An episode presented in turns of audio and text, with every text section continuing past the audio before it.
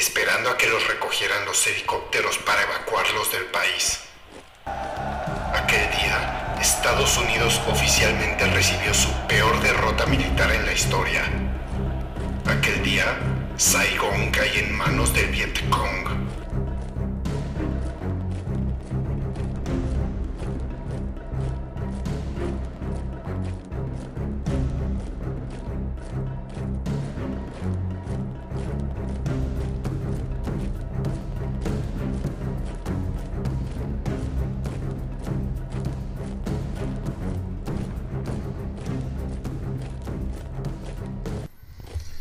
Buenos días, buenas tardes y buenas noches tengan ustedes, mis queridos podescuchas. Y como siempre, saludamos con todo respeto a sus mercedes. Bienvenidos a este su podcast Crónicas de Guerra, en donde yo, José Jorge Primos, el vikingo mexicano, seré su atento guía a través de este viaje y les narraré historias y anécdotas acerca de fieras y terribles batallas de personajes que tal vez no conozcas y de eventos históricos tan increíbles que han quedado marcados con sangre y fuego en el tapiz de la historia, convirtiéndose de este modo en leyendas. Y como siempre, pues en esta época de la cultura de la cancelación uno nunca sabe, cabe destacar que en este podcast no glorificamos la guerra ni apoyamos a ningún bando, sino que nuestra tarea es la de realzar el valor el heroísmo y los gestos extraordinarios de cualquier hombre o mujer que fueron obligados a ensuciarse las manos en una guerra que ellos jamás escogieron. En pocas palabras, denunciamos la guerra y al soldado le brindamos el respeto que se merece.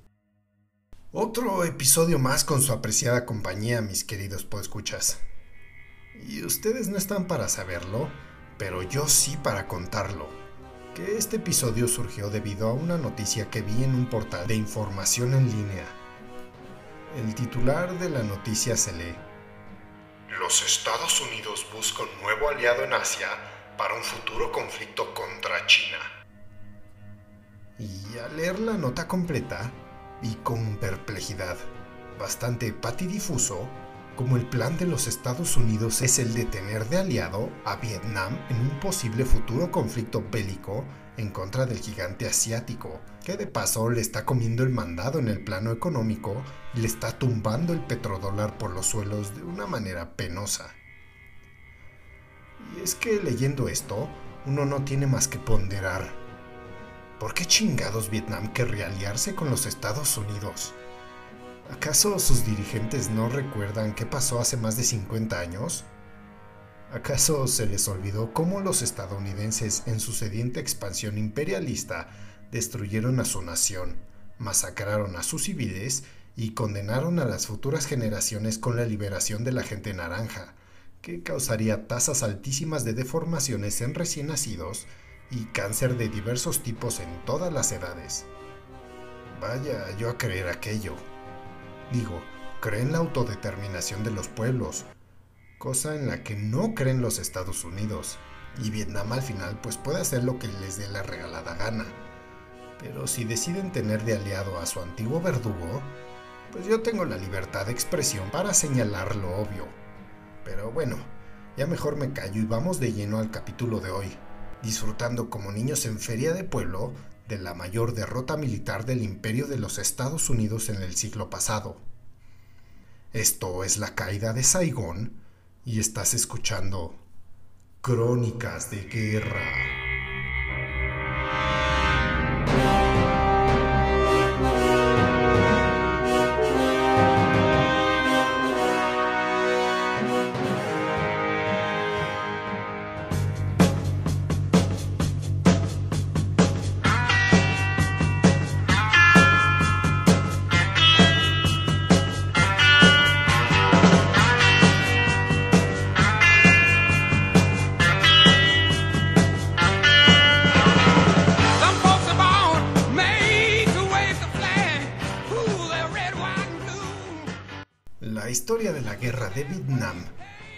Diría Forrest Gump. Pues solo había una cosa que podía decir sobre la guerra de Vietnam.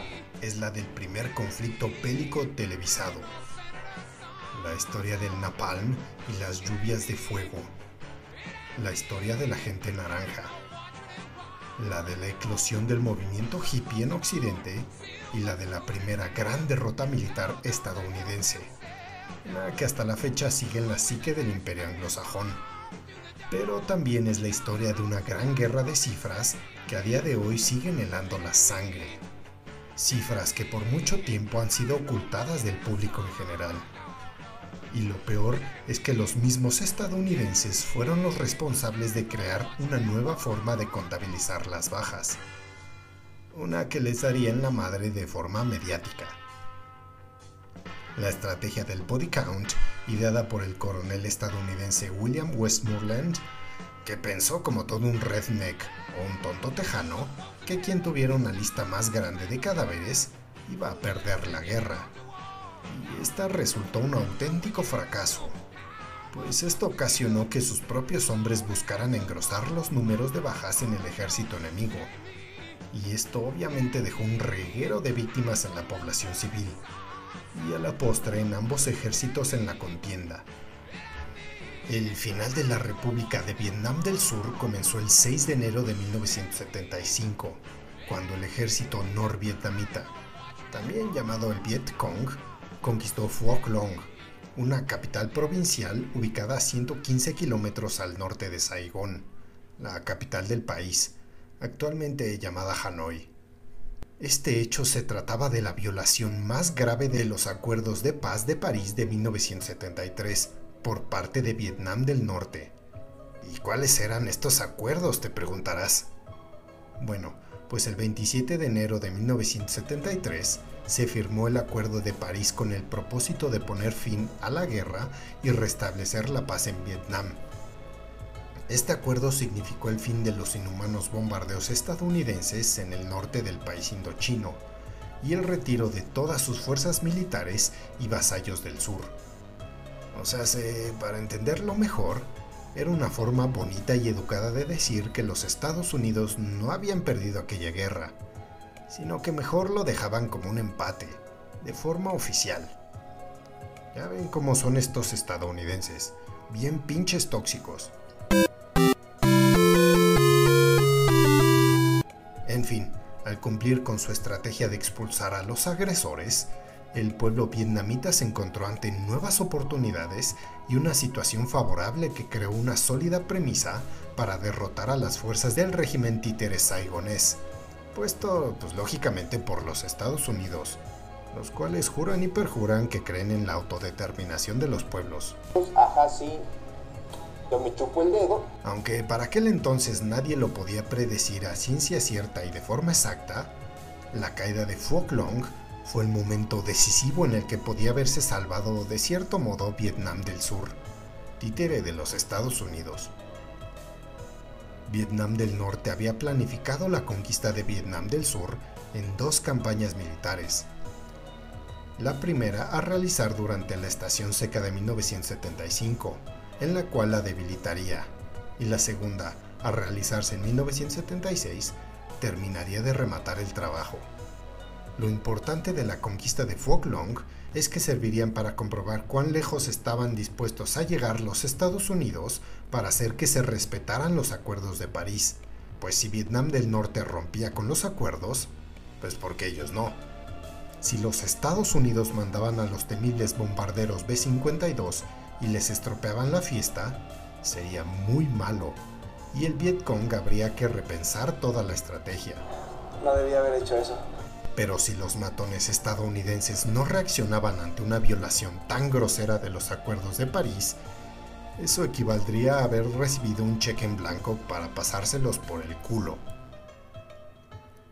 Y para sorpresa del mundo entero, ocurrió lo segundo.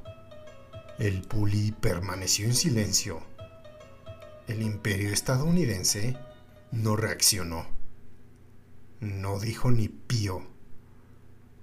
Por primera vez desde que terminó la Segunda Guerra Mundial, no se metieron donde no les llamaban. Verán, los Estados Unidos habían salido bastante escaldados de Vietnam. Como dijimos anteriormente, los acuerdos de París les habían permitido disfrazar su vergonzosa derrota con algo que parecía un empate honroso, como cuando un boxeador perdió visiblemente la pelea, pero aún así declaran empate. El establishment de Washington lo último que quería era regresar a las selvas donde los árboles hablaban vietnamita y tantos soldados suyos habían muerto en un largo periodo de tiempo. Además, entre los años de 1973 y 1975 se habían producido el Watergate y la dimisión del corruptazo de Richard Nixon. El Watergate había mostrado que la figura presidencial estadounidense había acumulado demasiado poder y el Congreso estaba ansioso por cortarle las alas a la presidencia. Nixon era un cabrón, un verdadero ratero y un hijo de puta, pero uno que además estaba dispuesto a hacer lo que fuese con tal de salirse con la suya. Si Nixon hubiese estado en el poder en enero de 1975, como le correspondía de no haber renunciado debido al Watergate, este presidente ebrio y pendenciero. Entonces te dije, si quieres mi dinero, pues ven por él, porque no sé dónde está la... Habría enviado a los temibles bombarderos B-52 para demostrarle al Vietcong que con el imperio no se jugaba.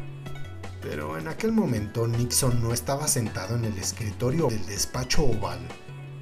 En su lugar estaba Gerald Ford, que fue un presidente menos decidido y pelonero. El director de la CIA, William Colby, había determinado que lo de Phuoc Long no había sido una operación militar de envergadura. Es decir, que no hacía falta enviar a los B-52. Así que los estadounidenses se hicieron los locos y decidieron no intervenir. Pero el presidente survietnamita Thieu creyó hasta el final que sus amos estadounidenses intervendrían después de todo.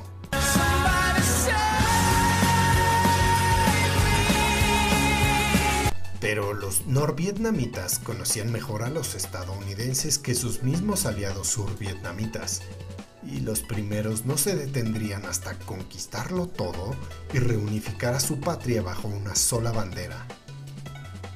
Ellos habían luchado contra el invasor estadounidense por demasiado tiempo, y sabían de lo que eran capaces, y también sabían que sus hermanos del sur no podrían dar pelea. Sun Tzu en su Magnus Opus, El arte de la guerra, dice que el enemigo no debe de saber por dónde voy a atacar, porque eso le obligará a poner defensas en todas partes, y por consiguiente, a no ser fuerte en ningún sitio. Y tal parece ser que el Vietcong leyó muy bien esta obra, pues los norvietnamitas consiguieron convencer a los survietnamitas de que su objetivo más probable sería Pleiku, que había sido el cuartel general de los norteamericanos en las tierras altas. Aunque también pues, podría ser en Kontum, un poco más al norte, o incluso Ban Met al sur. Pero el objetivo real del Vietcong era Ban Met una capital provincial con 150.000 habitantes ubicada en el centro de las tierras altas. Los norvietnamitas la atacaron con una superioridad numérica aplastante y en unas pocas horas del 10 de marzo la conquistaron. La pérdida de la ciudad de Ba le terminó de demostrar al presidente survietnamita que las cosas ya no eran como en 1972, año en donde había sido posible derrotar un intento de invasión norvietnamita. Ahora el Vietcong contaba con un armamento más moderno y habían mejorado sus tácticas y su coordinación entre sus ejércitos. Los survietnamitas, en cambio, ya no contaban con el paraguas protector de la aviación norteamericana. Y todavía peor que eso, era que a los survietnamitas les faltaba confianza en sí mismos. Se habían acostumbrado a depender completamente de los estadounidenses y ahora que estos les faltaban, dudaban de que si estaban a la altura del desafío norvietnamita. Habían perdido práctica, estaban oxidados y tenían miedo. Apestaban a miedo. Tengo miedo, tengo miedo, tengo miedo, tengo miedo, tengo miedo. El presidente Thieu entonces concibió una estrategia que no parecía tan descabellada ni imposible de realizar.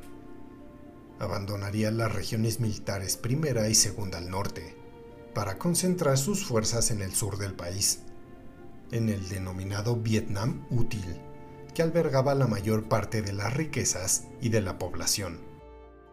Se mantendrían algunas cabezas de puente en la costa, Da Nang, Hue y Chu Lai, con la idea de que en el futuro pudieran servir de plataformas desde las cuales, ya mejor organizados y en una de esas con los estadounidenses, podrían reconquistar el país.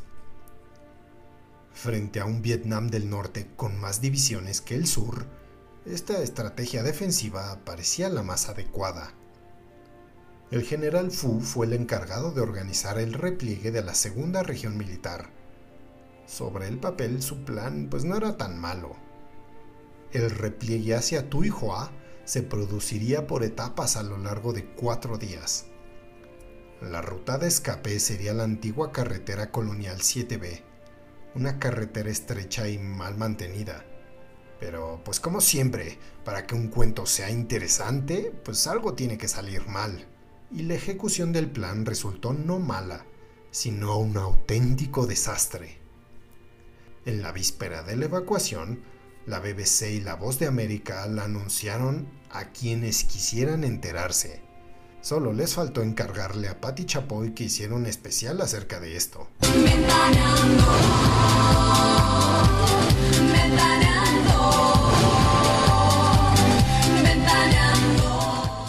Así que ¿quién creen que también se enteró del plan? Pista. Empieza con V y termina con Yet Kong. Pero cuando la evacuación comenzó, el ejército survietnamita se dio cuenta de que el general Fu no se había preocupado por comprobar el estado de la carretera, pues esta estaba llena de baches y con puentes intransitables, y la carretera se acabaría convirtiendo en una trampa mortal y para estar mal y de malas, al repliegue militar se unió una desbandada de civiles, embotellando la ruta y haciendo que las unidades perdieran su cohesión.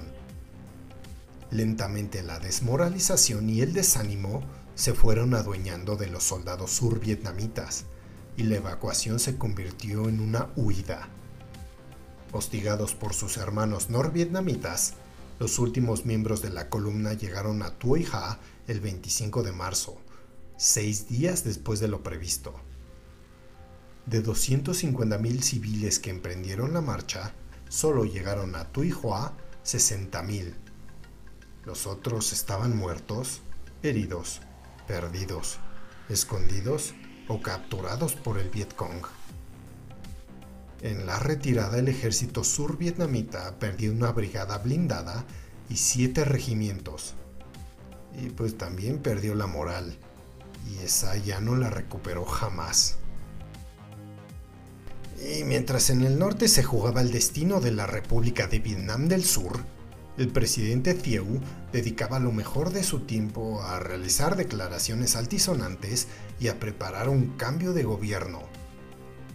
Thieu esperaba que las últimas derrotas galvanizaran y unieran a la población para que reforzasen la voluntad de resistir al embate del norte. Pero dentro de este caos, incluso mantener un único enclave en Da Nang le resultaría imposible al gobierno survietnamita. Cuando el general Truong llegó a Da Nang, se encontró con que faltaban alimentos. La población civil era presa del pánico. Los soldados estaban desmoralizados y solo pensaban en salvar sus propios pellejos y para como el 27 de marzo empezó el bombardeo de los norvietnamitas.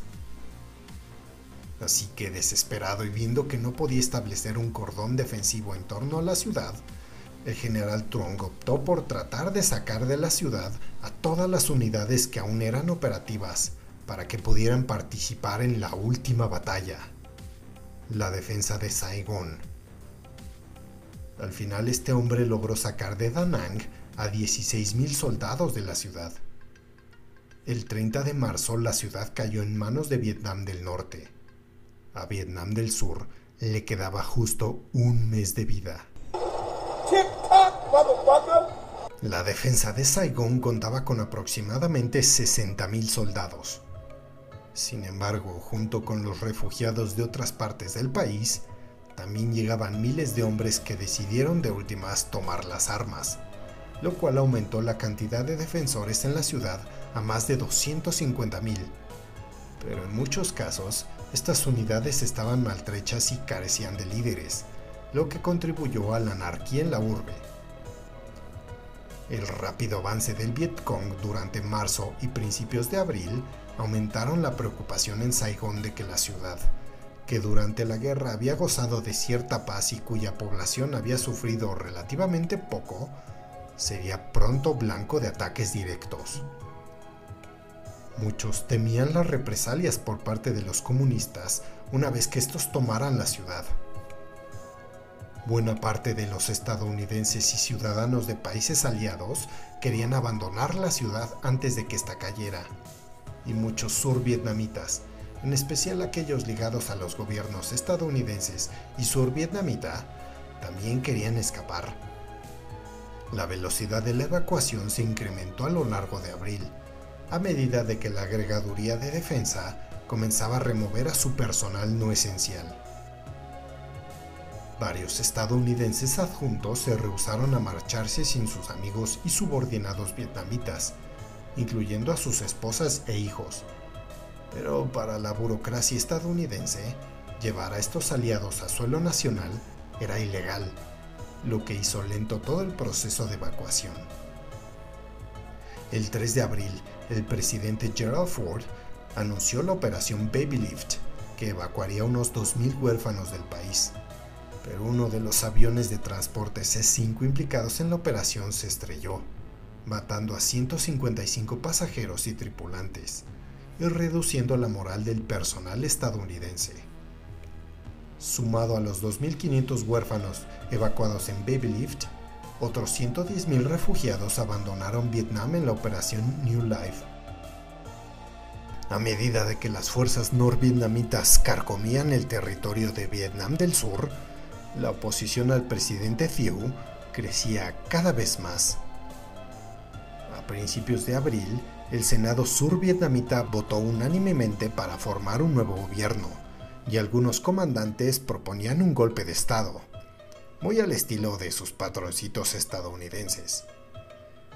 En respuesta, Thieu hizo algunos cambios en el gabinete, y el primer ministro Tran Tiet Kiem renunció, pero esto no logró contener a la oposición, sino que la envalentonó.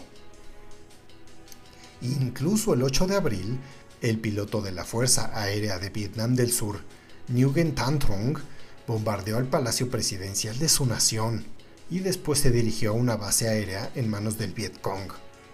Pero Thieu resultó ileso y este totalmente abrumado renunció finalmente el 21 de abril. Sus comentarios después de esto fueron particularmente duros con los Estados Unidos. Primero por haber forzado a Saigón a firmar los acuerdos de paz de París. En segundo lugar por no haber apoyado posteriormente a Vietnam del Sur, en tanto que le pedía al país asiático hacer una cosa imposible, como llenar el océano con piedras. Asumió el poder entonces el vicepresidente Tran Van Wong, pero para el norte todo seguía igual, pues en la opinión del gobierno norvietnamita, emitida por la radio Hanoi, era de que éste se trataba de otro régimen títere de los Estados Unidos. Y entonces el 27 de abril cayeron cohetes norvietnamitas sobre Saigón por primera vez desde la firma de los acuerdos de paz de París. Y el nuevo presidente Tran Van Wong, al ver el desmadrito que les venía encima, pues no tuvo de otra más que renunciar el 28 de abril y fue sucedido por el general Duong Van Min, quien debió hacerse cargo de un estado totalmente colapsado. Sin embargo, este no tenía intenciones de negociar. A las 0 horas del 28 de abril comenzó el asalto final contra el último bastión de Vietnam del Sur. En el puente Newport, A 5 kilómetros de Saigón, el Vietcong ocupó Tao Dien, en el extremo oriental del mismo, y trató de cruzarlo, pero fueron repelidos por el 12 Batallón Aerotransportado. Mientras la ciudad de Bien Hoa caía en manos de los comunistas, el general Toan se trasladó hacia Saigón, pero su suerte estaba echada y su derrota era solo cuestión de tiempo. Al alba comenzó el éxodo de la Fuerza Aérea de Vietnam. Los A-37, F-5, C-7, C-119 y C-130 partieron hacia Tailandia, mientras que los helicópteros UH-1 se dirigieron al mar en busca de la flota de Task Force estadounidense. A las 6 horas, el Politburo ordenó al general Dung atacar con la mayor determinación directo hacia la última guarida del enemigo. Tras un día de bombardeos, el Vietcong estaba listo para emprender la última ofensiva sobre la ciudad. Dos horas después, el teniente general Tran Binh Minh, comandante del ejército de Vietnam del Sur, se presentó en el complejo de la agregaduría de defensa junto a una treintena de su personal, exigiendo ser evacuados.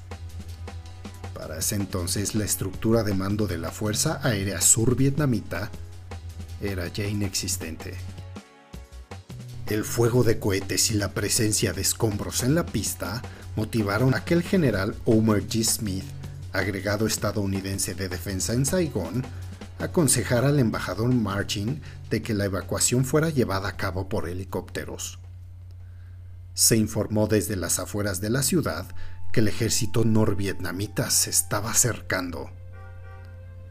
A las 10 horas con 48 minutos del 29 de abril, Martin comunicó al secretario estadounidense Henry Kissinger su voluntad de poner en marcha el plan de evacuación Frequent Wind, y Kissinger retransmitió la orden tres minutos después.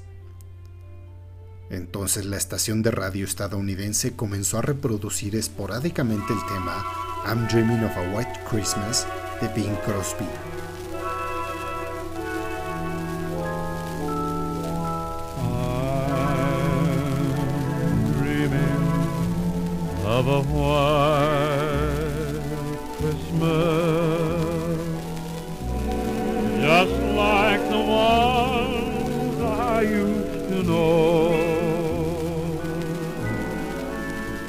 La señal que indicaba al personal estadounidense que debían trasladarse a los puntos de evacuación.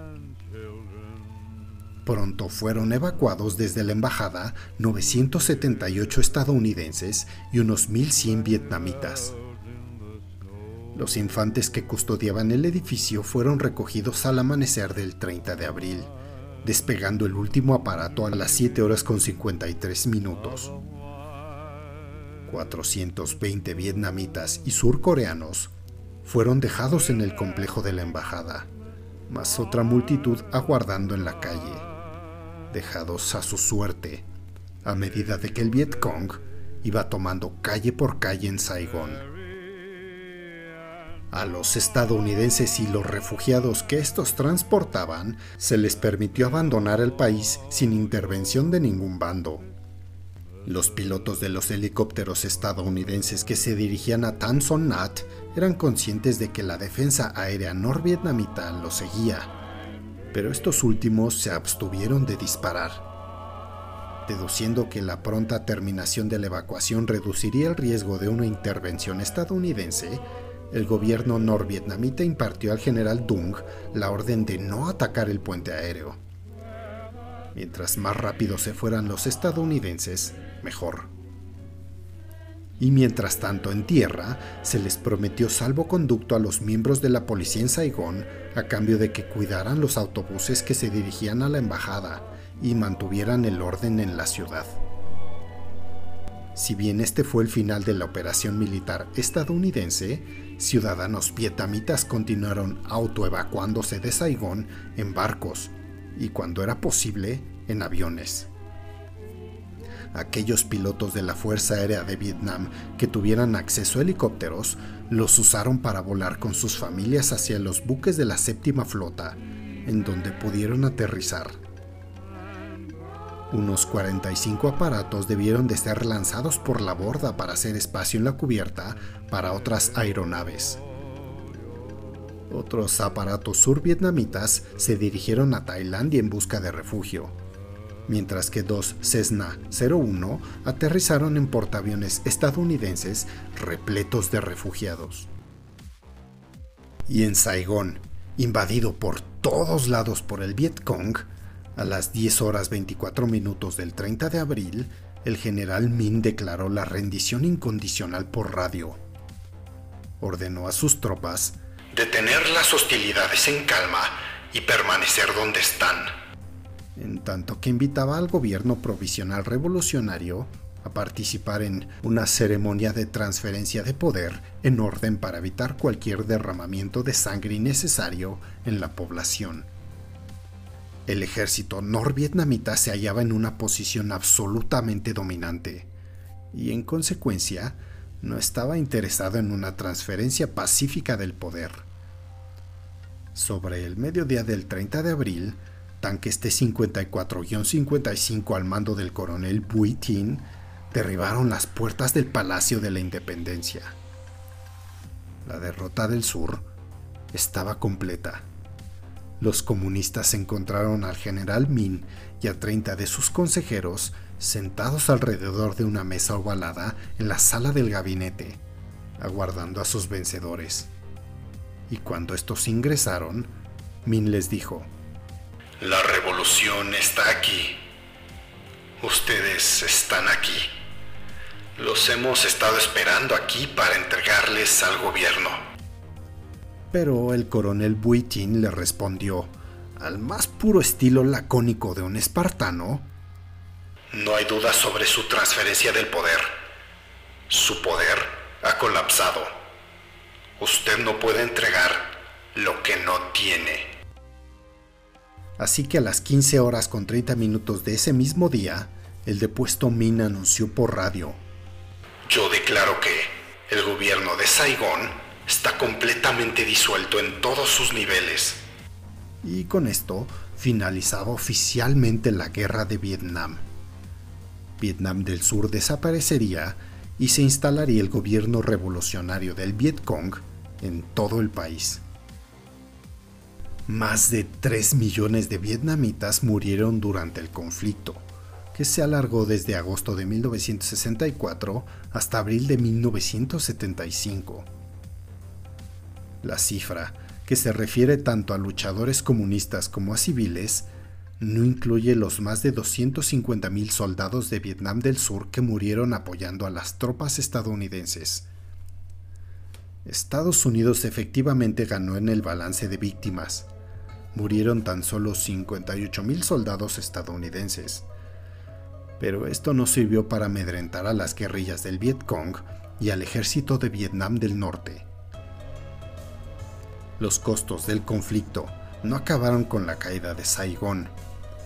Se calcula que después de la retirada quedaron en el país unas 800.000 toneladas de explosivos sin detonar, que se han cobrado hasta la fecha entre 35 y 42 mil víctimas mortales desde el fin de la guerra. Estados Unidos lanzó unos 8 millones de toneladas de explosivos sobre el país asiático y aprovechó el conflicto para experimentar y perfeccionar el uso del napalm y de otro agente tóxico, el agente naranja, un pesticida que privaba a los vietnamitas de comida y agua potable y que se esparció en el 10% de Vietnam del Sur para tratar de que los campesinos abandonaran las zonas rurales, que eran caldo de cultivo de las guerrillas del Vietcong y se trasladaran a áreas controladas por su ejército. La fumigación con el agente naranja, del cual se vertieron más de 350 mil litros, se ha relacionado con numerosos casos de cáncer, malformaciones genéticas y otros problemas de salud entre los veteranos de guerra estadounidenses y varias generaciones de vietnamitas. Casi 5 millones de vietnamitas y 2 millones y medio de estadounidenses se vieron expuestos a este producto químico. Las cifras económicas del conflicto tampoco son una nimiedad.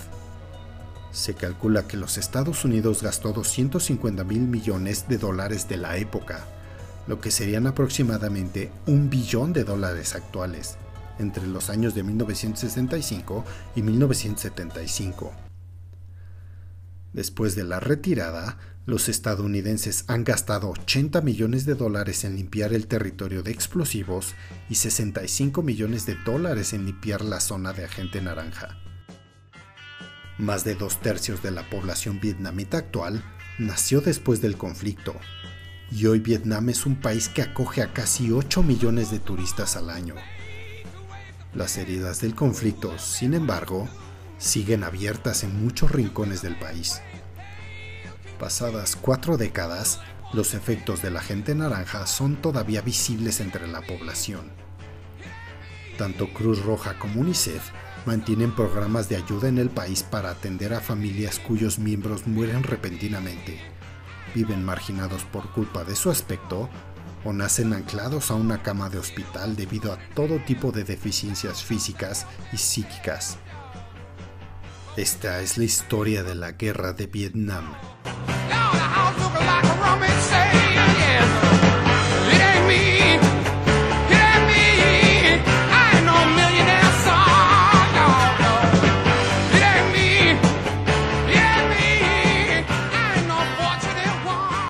Y así se termina otro episodio de Crónicas de Guerra. Y como siempre, estamos a sus pies. Y si quieres escuchar acerca de una batalla en especial o de un personaje que consideres importante, no dudes en contactarnos en nuestras redes sociales. Tanto en Twitter e Instagram nos encontrarás como arroba crónicas de guerra solo con la D y nuestro correo es crónicasdeguerra.outlook.com. Y si nos escuchas en Spotify, no te olvides de seguirnos, darle clic a la campanita para recibir notificaciones cuando tengamos episodios nuevos. Puedas responder las encuestas que siempre ponemos debajo de la descripción de estos mismos y nos des 5 estrellitas para seguir creciendo y seguirte trayendo más historias épicas como la de hoy. Y muchas gracias a todos ustedes por seguirnos escuchando. Y recuerden, quien no conoce su historia está condenado a repetirla. Yo soy José Jorge Primos, el vikingo mexicano, y esto fue Crónicas de Guerra.